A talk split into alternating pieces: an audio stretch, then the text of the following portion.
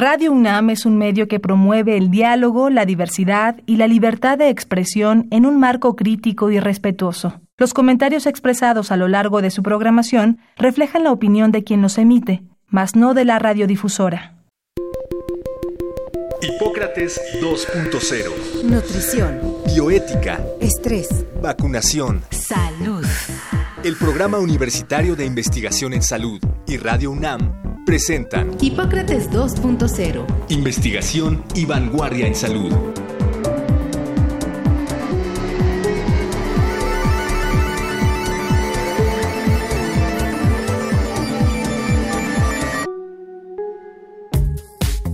Las vacunas previenen enfermedades y tienen múltiples utilidades, ya que evitan que se adquiera la infección y previenen que la enfermedad se agrave y se contagien más personas desde hace más de 100 años han reducido los males infecciosos y aumentado la esperanza de vida de las personas y comunidades donde se usan.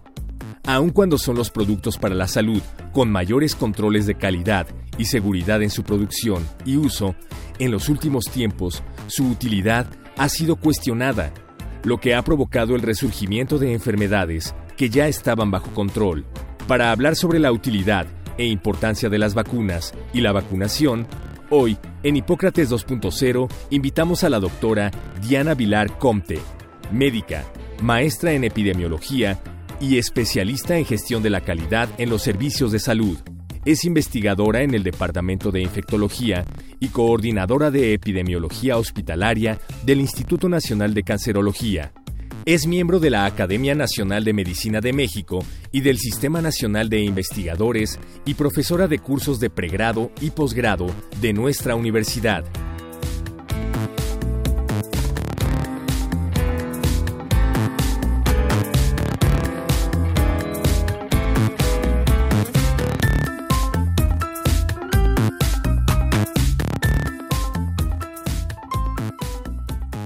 Bienvenidos a Hipócrates 2.0. Yo soy Mauricio Rodríguez. Como cada semana les doy la más cordial bienvenida. Qué bueno que nos están escuchando. En el programa de hoy vamos a platicar sobre vacunas y vacunación, así en términos generales, sobre la importancia de las vacunas y el riesgo de la no vacunación en particular. Y para eso invitamos a Diana Vilar Comte, que trabaja pues muy de cerca de las enfermedades prevenibles por vacunación muy de cerca de las enfermedades infecciosas, de las infecciones asociadas a la atención de la salud. Y en diversos foros y en diversos momentos siempre tiene el asunto de las vacunas en su agenda y hay varias publicaciones al respecto. Entonces dijimos, pues vamos a invitar a Diana y pues primero darte la bienvenida, Diana. Muchísimas gracias por aceptar la invitación y estar aquí en Hipócrates 2.0. No, muchas gracias a ustedes por la invitación, un placer. Pues creo que dejarte que hagas una reflexión inicial sobre la importancia de las vacunas es, es difícil describirla. ¿Por qué son tan importantes las vacunas? Bueno, yo creo que uno de los logros más importantes de la salud pública en los últimos 150 o 200 años ha sido justamente la introducción de las eh, vacunas. Se calcula que la potabilización del agua y la introducción de las vacunas en la población es lo que ha tenido un impacto más importante en lo que es la prevención de múltiples enfermedades, básicamente enfermedades infecciosas. Y hoy por hoy se han logrado erradicar, pues se ha erradicado del mundo la viruela que azotó a múltiples sitios en el, en el mundo Está cerca de erradicarse la polio, sin embargo, todavía hay algunos eh, sobresaltos. Y bueno, no queda la menor duda que se han abatido de manera sumamente importante enfermedades como la tosferina, el sarampión, que luego tocaremos algo al respecto, la difteria, que en los años 30, o sea, en 1930, eh, ocasionaba la muerte del 10% de los niños menores de 5 años las vacunas, conforme se fueron introduciendo, pues a partir de, digamos, yo creo que la segunda mitad del, siglo pasado, a partir de los 50, porque hubo disponibles y porque pues también se fueron llegando a consensos internacionales para ir metiendo Quizá primero fueron difteria, tétanos y tosferina, que son como las básicas, y polio, en cuanto hubo para prevenir polio. Pero sin duda le cambiaron la cara a las enfermedades, porque empezaron a mantener a raya las enfermedades infecciosas aumentó la cantidad de niños y luego de jóvenes y luego de adultos y luego, ¿no? sanos y eso mejoró las condiciones de muchas sociedades y eso hizo que entonces las enfermedades crónicas, las otras enfermedades metabólicas y cánceres y tal, surgieran. O sea, sí le cambiaron, no sé, el transcurso a la humanidad.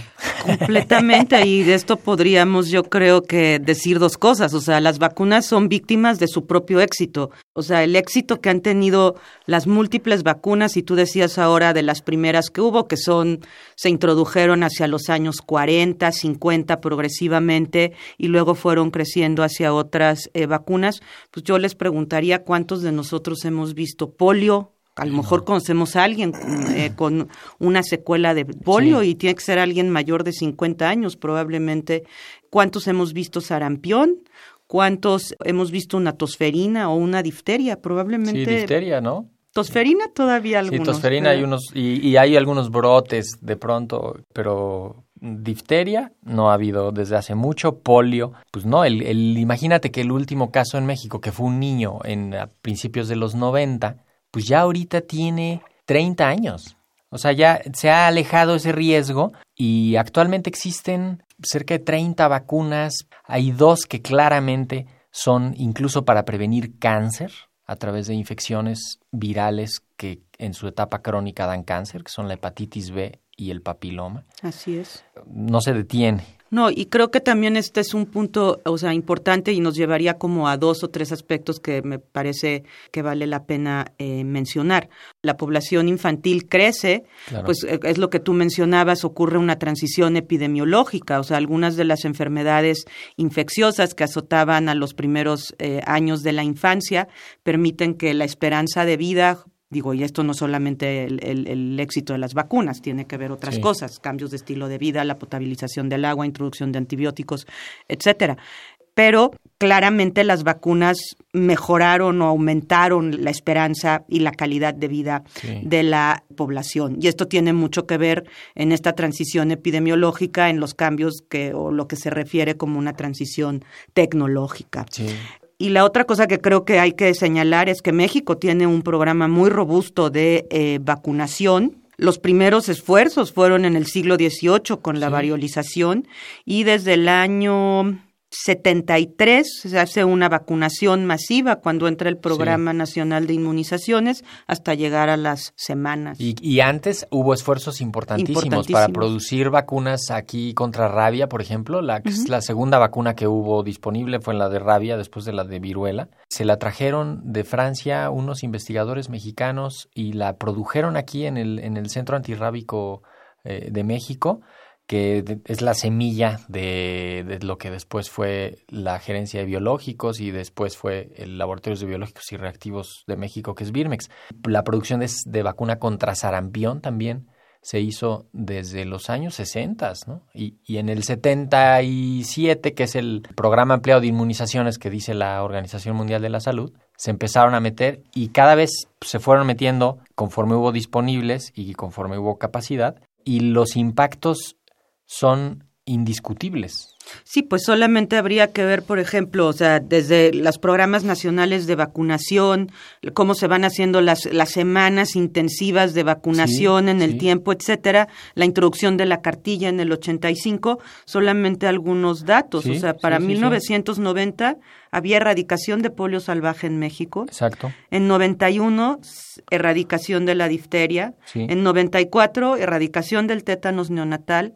Y en el 2008 tuvimos el último caso de rubeola congénita. O sea, eso creo que explica el éxito de las vacunas y el impacto tan importante que pueden tener en la población eh, en general. Sí, y que eh, eso viéndolo en, en términos binarios, ¿no? De enfermo, no enfermo. Y ya no digamos del impacto de la enfermedad, ¿no? Una de las razones, lo dice Bill Gates, que es uno de los principales, de los apoyadores de la campaña contra la polio a nivel mundial a través de vacunación, básicamente. Y lo que él dice es, es que si a un niño le da polio paralítica, toda su comunidad se ve afectada porque ese niño no va a tener el desarrollo y no va a tener después las capacidades de ser un adulto productivo, funcional.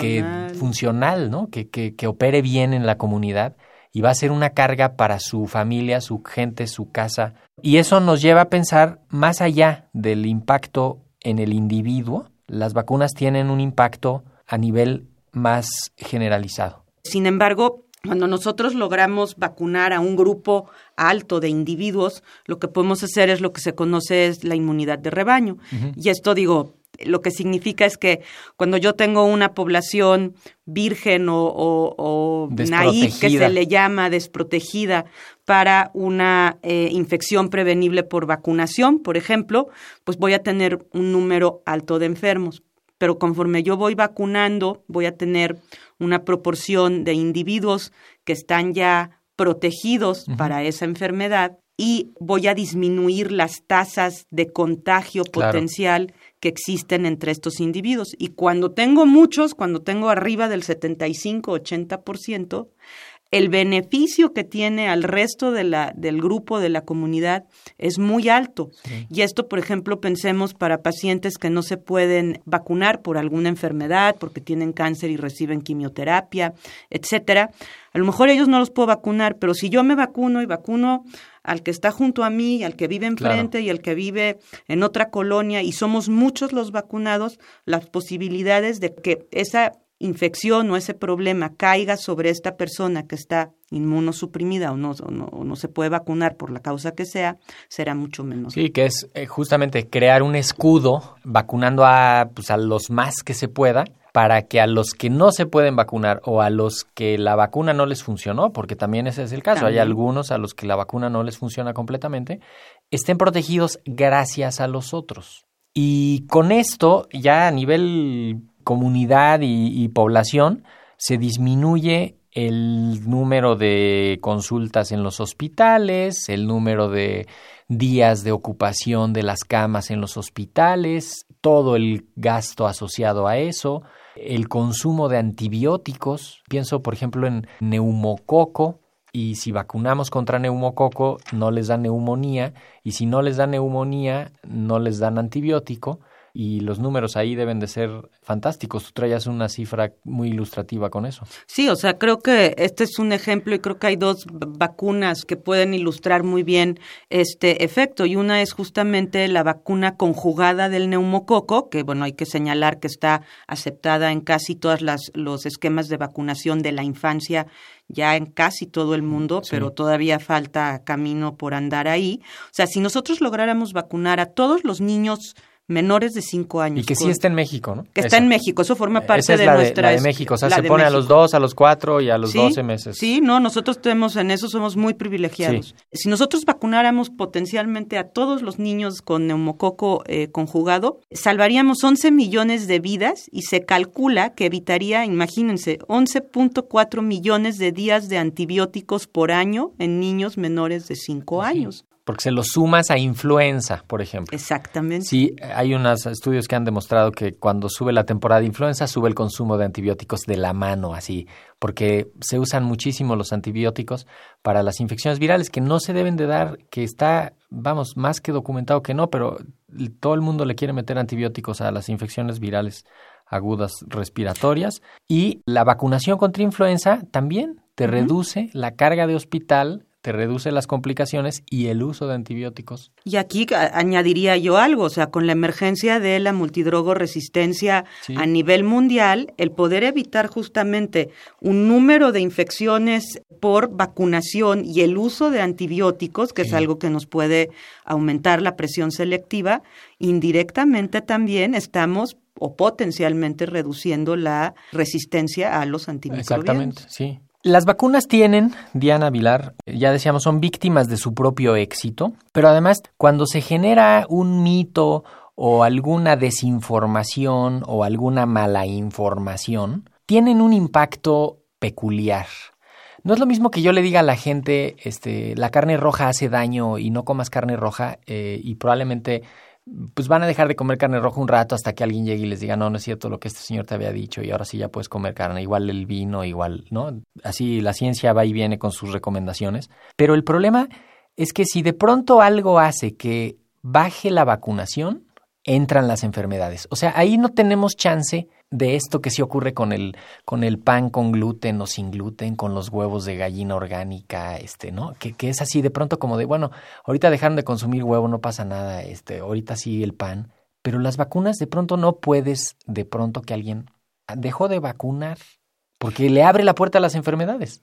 Pues así es, y el ejemplo más patente lo tenemos en estos dos últimos años, particularmente el, el, último año, con brotes muy importantes de sarampión en diversas partes del mundo. Dos muy claros fueron uno en Nueva York, sí. eh, básicamente en grupos eh, de judíos ortodoxos que no aceptan la vacunación, en donde empezaron a tener casos de sarampión y claro, como estaba la población ahí eh, mismo, ahí mismo esto susceptible, sí, pues sí. Se, se, se, creó un brote sumamente importante.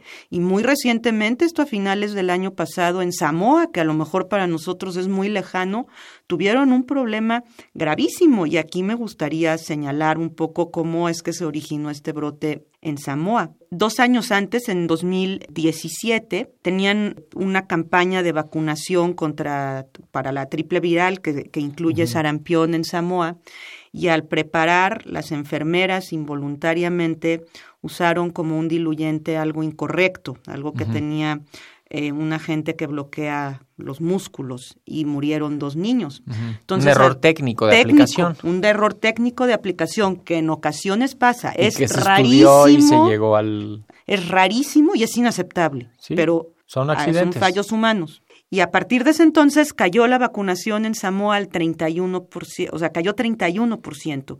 O sea, para el 28 de noviembre de 2019, o sea, estamos hablando sí, de muy pocos sí, sí, meses atrás, había 2.940 casos y 250 casos nuevos en 24 horas. Eso ilustra, el sarampión es la infección más, más contagiosa. contagiosa. O sea, un niño con sarampión contagia a 16 niños que no estén protegidos. Así es. Y para el 9 de diciembre tenían casi 4.500 casos de sarampión. Sí 70 muertes y la mayoría eran niños menores de 5 años, que eran claro. los más susceptibles. Entonces creo que eso ilustra sí. muy bien qué pasa cuando nosotros dejamos de vacunar y, de, y caemos poco. No es necesario caer al 30%. Sí, y, y, y, ahora no nos... Eso ilustra este caso en particular. Uh -huh. Hay muchos otros ejemplos. Por ejemplo, una familia de italianos que agarraron el sarampión en Italia porque un grupo dejó de vacunar ahí localmente y viajaron a Costa Rica a tener unas bonitas vacaciones, una semana, y uno de los niños iba con sarampión y metió el sarampión a Costa Rica y problema en Costa Rica, ¿no? Y luego un otro niñito que viaja a Disneyland en California y está dos días en los juegos, en las atracciones y de pronto contagiadero y bueno, ahí andan por creo que 10 países buscando niños este, que estuvieron en Disney esos días. Sí es un asunto de, a veces no nos podemos ni siquiera imaginar la consecuencia y entonces, más que eso, pues habría que voltear a ver por qué deja de vacunar la gente. ¿Cuáles son los principales argumentos y cómo les podemos ayudar para que recapaciten en esos argumentos, ¿no? O sea, yo, yo creo que esto es un punto trascendental porque sí está bien observado en diferentes regiones del mundo cómo han caído las tasas de vacunación y hay comunidades convencidas que no se debe vacunar sí. a los niños. Tal vez volvería al éxito de las propias vacunas en donde la percepción de riesgo, claro. tanto de la comunidad médica como de la comunidad en general, ha disminuido porque a mí me sí. dicen que me tengo que vacunar de difteria y no hay difteria. Yo nunca sí. he visto una difteria ni conozco a alguien que tenga difteria. Entonces, polio. Para que me vacuno. Sí. Entonces, creo que hay un problema de percepción. Después, también tristemente ha habido problemas de honestidad científica y esto eh, hace ya algunos años, en la década de los 90, hubo una publicación terrible de un autor Wakefield en donde dijo que la, la, vacuna, la triple viral, producía autismo. Y sí. esto hizo que cayeran de manera estrepitosa y rápida algunas de las coberturas en diferentes países de vacunación contra el, eh, la triple viral que incluye sarampión. Y bueno, una de las revistas más prestigiadas de medicina en el mundo tuvo que hacer, o sea, lo que se llama retracción del Sí. artículo, De hecho, retirarlo. Se revisó el artículo, se, revisó. dieron cuenta que eran datos falsos, Falsos. que eran pacientes que ni siquiera existían. Hubo una investigación periodística muy importante de Brian Deere que fue a buscar los expedientes al hospital y ni siquiera existían esos expedientes. Muchos de los datos de ese artículo los inventó el doctor Wakefield. Obviamente los autores del artículo se le fueron retractando y dijeron, bueno, pues sí, yo nada más, a mí me invitó de autor, este, este, no, gracias, ¿no? Y, y se fueron saliendo de la, de la lista de autores y la revista le quitó el, artículo ¿sí? y le quitaron la licencia al señor. Eso fue un fenómeno de deshonestidad científica gravísima, pero además tuvo un impacto muy importante sobre la comunidad y, y en la prevención y lo que es la, la aplicación de vacunas. Han salido múltiples estudios posteriores, y quisiera señalar esto, múltiples estudios con Sí. gran cantidad de individuos incluidos, en donde se ha corroborado una y otra vez con diferentes metodologías de estudio que la triple viral no causa autismo. de hecho, que ninguna vacuna se relaciona Relaciona. con trastornos del neurodesarrollo. Mm, Hay unos estudios de millones de niños. Toman a los niños, los siguen durante años, incluso gemelos vacunados y no vacunados. Este, bueno, y en todos dice las vacunas son seguras y efectivas. Vale la pena decir, las vacunas son el único producto de la salud que cada lote es revisado por la autoridad regulatoria. O sea, yo no puedo sacarlo al mercado hasta que la COFEPRIS no lo revisó en sus laboratorios y me dice si esta vacuna cumple con lo que está establecido en la norma y en la farmacopea y en la ley. Ningún otro medicamento ocurre eso. Y en este respecto también a lo mejor señalar que a algunas personas y que ocurre muy infrecuentemente y muy infrecuentemente estoy refiriéndome entre un millón y medio y dos, o sea, por cada vacuna aplicada, después de un millón o dos millones de aplicaciones, alguien tiene una susceptibilidad individual y va a ser una reacción alérgica. Eso Sí. es imposible de controlar, es imposible de saber y es algo intrínseco a la persona, no es algo intrínseco A la vacuna. a la vacuna o al biológico Claro. que se está eh, utilizando. Sí. Y No. la otra cosa son, pues han surgido muchos grupos de los que se conocen antivacunas. E inclusive el año pasado la Organización Mundial de la Salud, dentro de, los, de, de la agenda de los 10 problemas más serios que podía enfrentar la Sí. salud, colocó este movimiento o este fenómeno antivacunas en esta lista de 10 que esgrimen y hay algunos estudios al respecto también es que las vacunas causan autismo, cosa Sí, que hemos Que ya se demostró que eh, no. que no, y hemos hablado al, al, Sí. al respecto.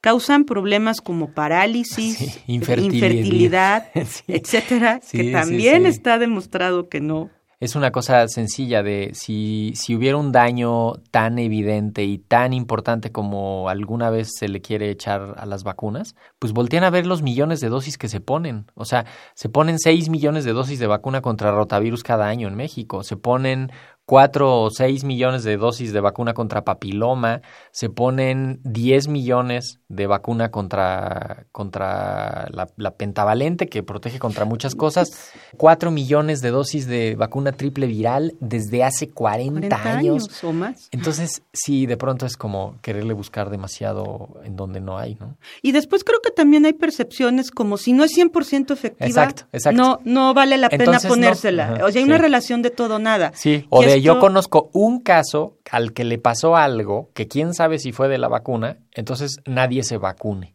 Una de las cosas que se ha observado de estos movimientos antivacunas es que son muy coherentes en su, eh, en su Sí. discurso y tienden a agregarse entre ellos mismos. O sea, y entonces sus redes de conexión son extraordinariamente eficientes para, Sí. para lograr estas cosas.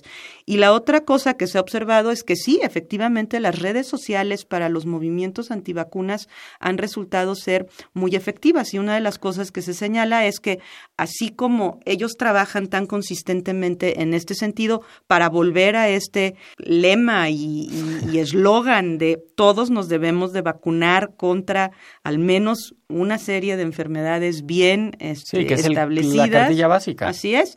Tenemos que ser tan eficientes de dar todos los beneficios, todos los, los aspectos positivos que además están bien contados en los, Sí. los últimos 50, para que nos 75 ayude años. a poder equilibrar esa balanza de riesgo-beneficio.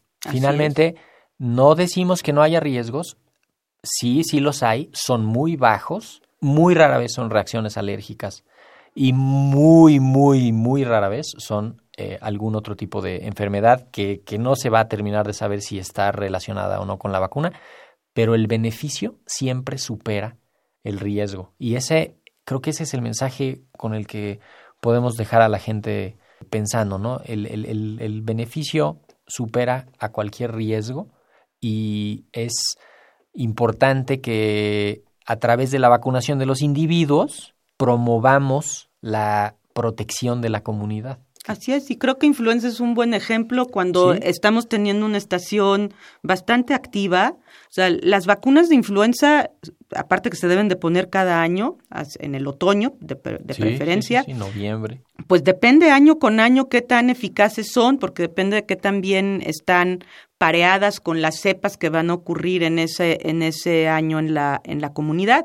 Y pues yo he oído múltiples veces, yo me vacuné de influenza y me dio gripa. Bueno, a ver, ojo, los, las infecciones respiratorias eh, Sí, no. pueden estar causadas por N número de virus. Sí. Eh, influenza solo protege contra influenza, contra el Que es- virus de la Que influenza es una enfermedad grave, que importante puede ser clínicamente. mortal. Sí. O me vacuné contra influenza Sí. y me dio influenza. Estoy de acuerdo, aún así te puede dar de- de- en ocasiones, pero para lo que nos estamos vacunando es justamente para prevenir las formas graves sí. y potencialmente la mortalidad. Así es. Tenemos que cerrar este programa, Diana. De- eres de los jinetes defensores de la vacunación en Twitter. Absolutamente. ¿Cómo estás en Twitter? De Vilarse. De Vilar con B chica, C de Compte. Así que, pues, Diana Vilar Compte, muchísimas gracias por venirnos a aclarar y a que resuene este discurso en estos minutos y pues esperemos que lo sigan escuchando y si tienen dudas y si quieren dejar de ser antivacunas que nos contacten también para ayudarles a ponerse al día con sus esquemas, a tener argumentos para defender la seguridad y la eficacia de las vacunas y pues replicar este discurso lo más que se pueda eh, en favor de la salud. Tal, tal vez solo agregar Sí. que hemos hablado mucho de la vacunación en los niños, pero conforme la población envejece y nuestra esperanza de vida actualmente Sí. eh, está pegándole a los 80 años, pues observamos que una podemos perder la inmunidad a lo largo del tiempo y sí. necesitamos revacunarnos para algunas cosas y hay condiciones especiales como si uno tiene que viajar a ciertos lugares, también tenemos que protegernos y Así ayudar a proteger a los que están a nuestro alrededor. Así es, pues con ese mensaje cerramos. Muchísimas gracias por haber venido, Diana. No, gracias a ustedes, un placer. Eh, hoy en los controles técnicos estuvo Miguel Ángel Ferrini. Yo soy Mauricio Rodríguez, me despido agradeciendo su atención. Los esperamos la próxima semana y quédense en sintonía de Radio UNAM.